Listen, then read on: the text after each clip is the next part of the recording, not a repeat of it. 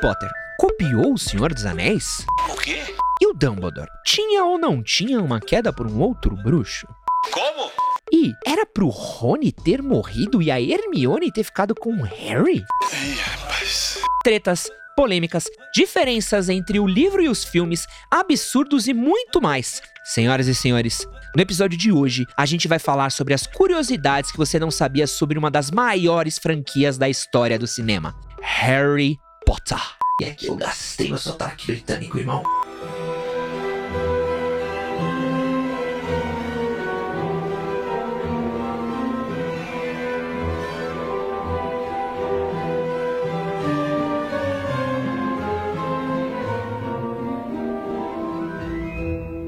Sejam muito bem-vindos a mais um Wikipod, o seu podcast biográfico com histórias incríveis. Meu nome é Edson Castro e eu falo aqui diretamente do estúdio 3 da Pod 360 e como sempre, gostaria aqui de lembrá-lo para ajudar a gente a divulgar a palavra do Wikipod compartilhando esse podcast com outros amigos Potterheads que você tem. Oh, claro, senhor. Dobby entende. Antes da gente começar essa história, bora dar um overview.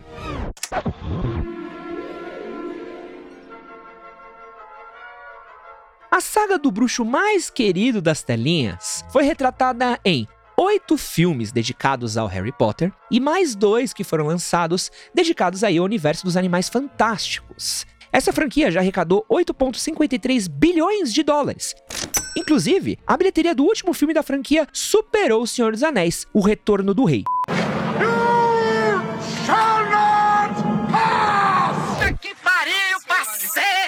Mas e os livros? Até maio de 2015 já tinham sido vendidas 450 milhões de cópias no mundo. A obra foi traduzida em 73 idiomas, se tornando um dos maiores best-sellers de todos os tempos. E J.K. Rowling foi a primeira pessoa a ficar bilionária vendendo livros. Uma prova que dinheiro não traz bom senso. Rolou um shade pra J.K. Rowling? Rolou. Mas aí só, só para ser transfóbica que a gente volta a falar bem, não é não? Meu nome é Ronnie. Ronnie Weasley. Eu sou Harry. Harry Potter. Ah, ah, então.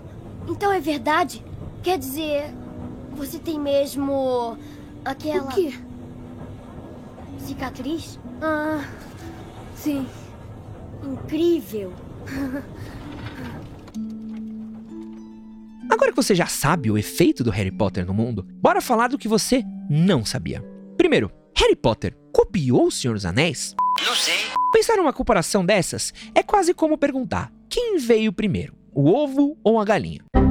Mas bom, vamos lá. Tanto Frodo como Harry têm jornadas muito parecidas. Os dois vivem com seus tios, suas aventuras começam no dia do aniversário deles e ambos conhecem um homem sábio, alto e barbudo que depois vira um grande amigo, Dumbledore e Gandalf. E não por acaso os dois são magos e estivessem muito parecidos, o que sempre causou muita confusão na minha mãe, que chamava o Gandalf de Dumbledore e o Dumbledore de Gandalf, sempre. Nas duas sagas, esses mentores se sacrificam pelos seus pupilos e depois retornam, mesmo que seja na forma de um espírito. Além disso, os dois velhos sábios usam a maior parte do seu tempo recolhendo informações sobre seus inimigos e também pouco se sabe sobre essas histórias. Mas as comparações não param por aí. Tanto a saga criada por Tolkien como a de J.K. Rowling têm um elemento em comum: destruir uma joia mágica.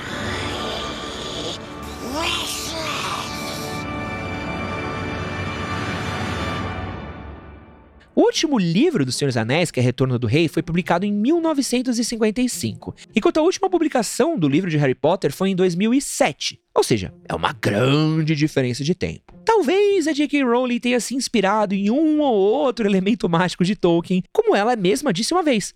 Tolkien criou toda uma nova mitologia, e eu nunca teria conseguido isso. Mas minhas piadas são melhores que as dele. E aí cabe a você julgar se é cópia, homenagem ou mera inspiração.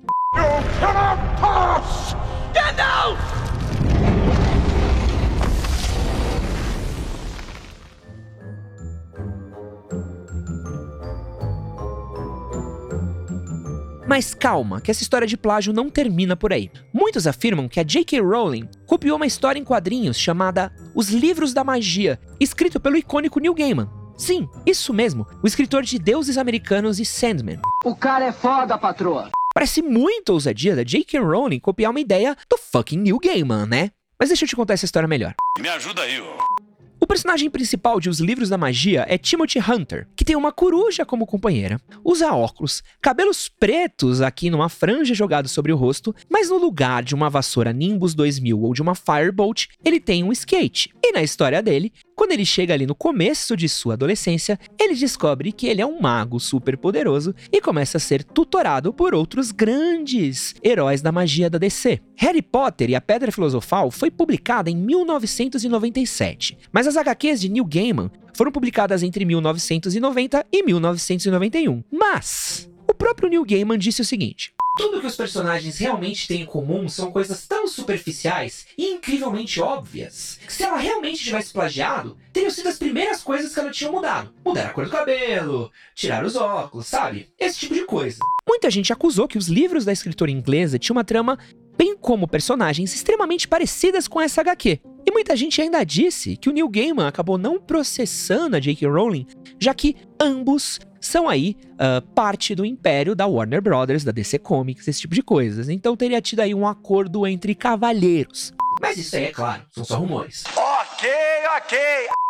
Como em Senhor dos Anéis, os livros da magia e tantas outras obras de ficções que foram lançadas antes do Harry, pode ser que a J.K. Rowling tenha bebido dessas fontes. Mas uma acusação de plágio pode ser uma coisa complicada de ser feita. Muitos outros escritores acusaram a escritora britânica de copiar outros romancistas do século XX. É difícil dizer o quanto que isso pode ser verdade, mas é algo que vale uma reflexão. Agora, vamos falar das fofocas de Hogwarts. É verdade então? Harry Potter veio para Hogwarts. A primeira é a que Dumbledore tinha uma quedinha pelo bruxo Grindelwald, que apareceu agora no segundo filme de Animais Fantásticos. A segunda é que J.K. Rowling pretendia matar Ron Weasley durante a história. E a terceira é que ela queria que o Harry e a Hermione acabassem juntos. Vocês estão de sacanagem! Bom, o vilão Grindelwald chegou lá em Godric's Hollow para ficar com sua tia-avó no verão de 1899. Lá, ele conheceu alvo Dumbledore, na época com 17 anos. Desde então, eles ficaram amigos. Mais tarde, em 1945, os dois se enfrentaram em um duelo antes de Dumbledore assumir o cargo de diretor de Hogwarts. Grindelwald foi derrotado e preso. E em 1998, ele morre pelas mãos de ninguém mais, ninguém menos do que Lord Voldemort. We do not speak his name.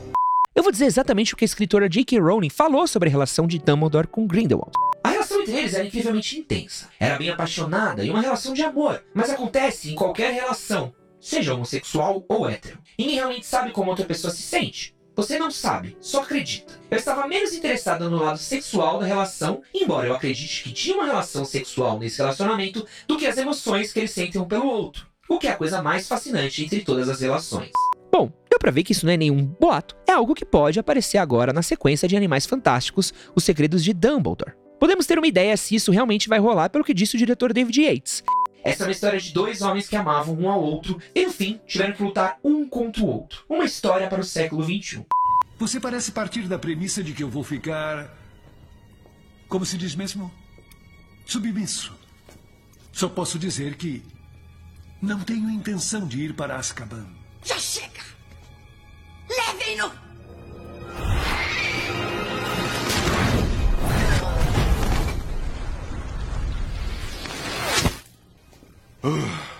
Pode não gostar dele, ministro.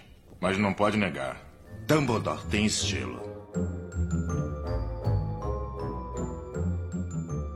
Mas dizem as más línguas, e aqui é fofoca de bastidor, tá? Então, ó, Editora, aqui é só entre nós esses aqui. tá? Se o Brasil ouvir, é com você. É claro!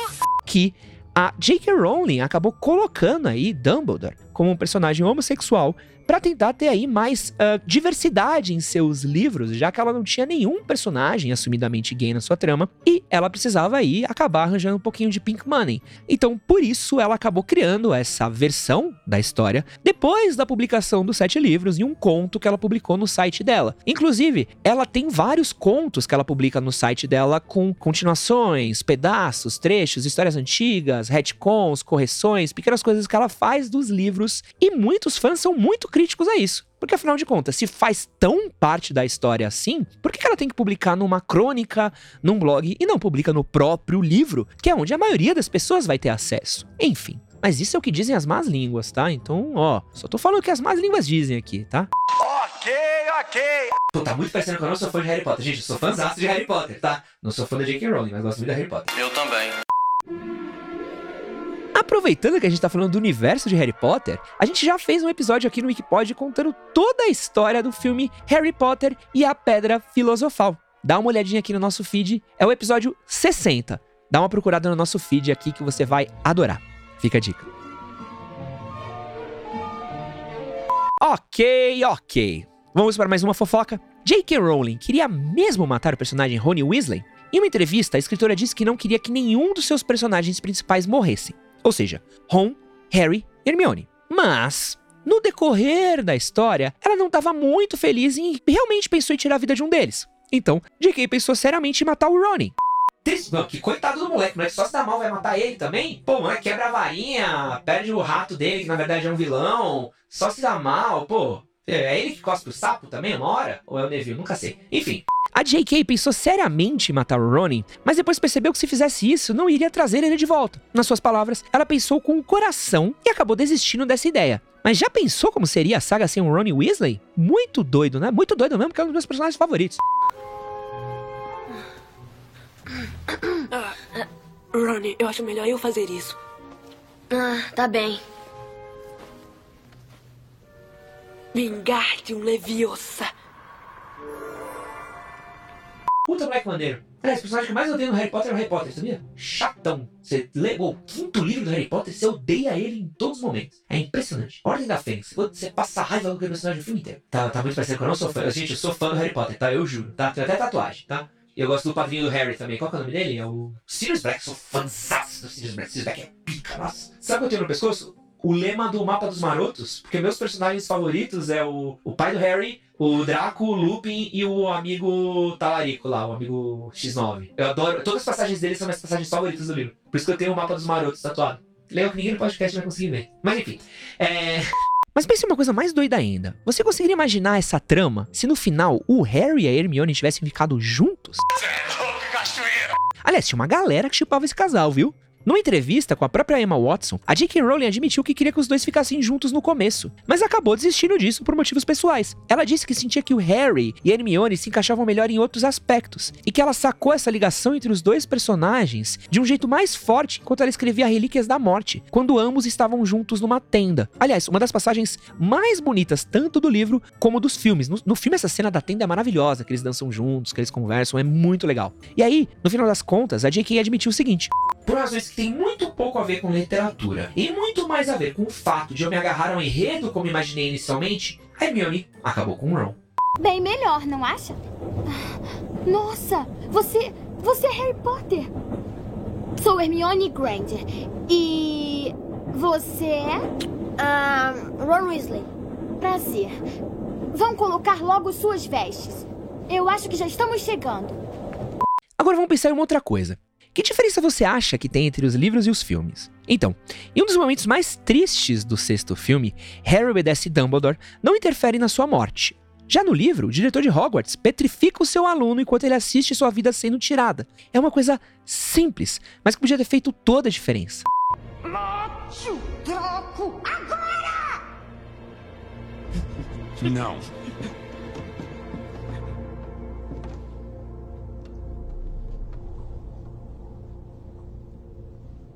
Severo.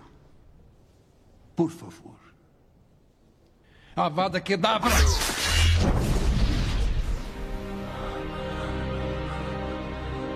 Além disso, o papel do personagem Neville Longbottom é muito mais importante nos livros do que nos filmes. Não, real, é, é, é impressionantemente que no livro você realmente acha em algum momento que o Neville vai ser o herói da história. É bizarro. Tanto que a mesma profecia que dizia que o Harry ia ser a pessoa que ia derrotar o Lorde das Trevas poderia se referir também ao Neville. Fica essa coisa aí meio no ar. Foi justamente por isso que os comensais da morte torturaram os pais do Neville até eles ficarem loucos. Nos filmes, seus pais estão mortos, mas no livro eles estão internados em um hospital e não reconhecem mais o filho.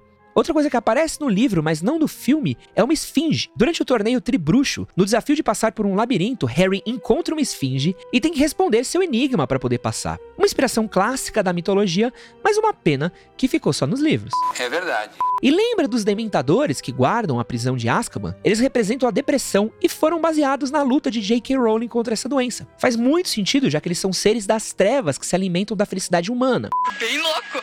E nos livros também tem outras coisas muito loucas. Por exemplo, existem diversos torneios de quadribol que foram cortados dos filmes. Aliás, no sexto filme, O Enigma do Príncipe, tem todo o campeonato de quadribol que a Gina Weasley acaba participando das partidas junto com o Ron de goleiro que ficou completamente fora dos filmes e tem toda uma trama dos livros onde a Hermione lidera basicamente um sindicato de elfos caseiros e vira basicamente uma sindicalista fazendo uma greve de elfos, caseiros. É uma doideira isso daí, ficou completamente fora do filme, mas é muito doido que até no livro você fica tipo, uau. Meu Deus, que comunistinha tá Hermione, Mas enfim. Outra coisa muito, mas muito importante são as cores em Harry Potter. Todas elas têm um significado. A escritora comentou que, por exemplo, os tons de vermelho representam a bondade. Você pode notar isso pelas roupas vermelhas da Grifinória, o trem de Hogwarts e, claro, os cabelos ruivos de Ron Weasley e as pessoas de sua família. Já o verde é o oposto. Essa cor representa os eventos negativos. É a cor do flash que Harry vê quando seus pais morrem, a maldição da cor verde que faz o Ron vomitar e, é claro, a cor da Sonserina, a minha casa. Eu sou muito Sonserina, moleque, você não faz ideia. Mas aí, me diz aí, você sabia de alguma dessas curiosidades do Harry Potter? Não? Ficou sabendo hoje. E assim, encerramos mais um Wikipod, diretamente aqui da Pod 360, comigo, Edson Castro. Aí, DJ, pra encerrar, toca o funk do Harry Potter pra nós. Vai sentando na vassoura, rasta, rasta, eita rabeta que vou, rasta, rasta, vai sentando na vassoura, rasta, rasta, eita rabeta que vou.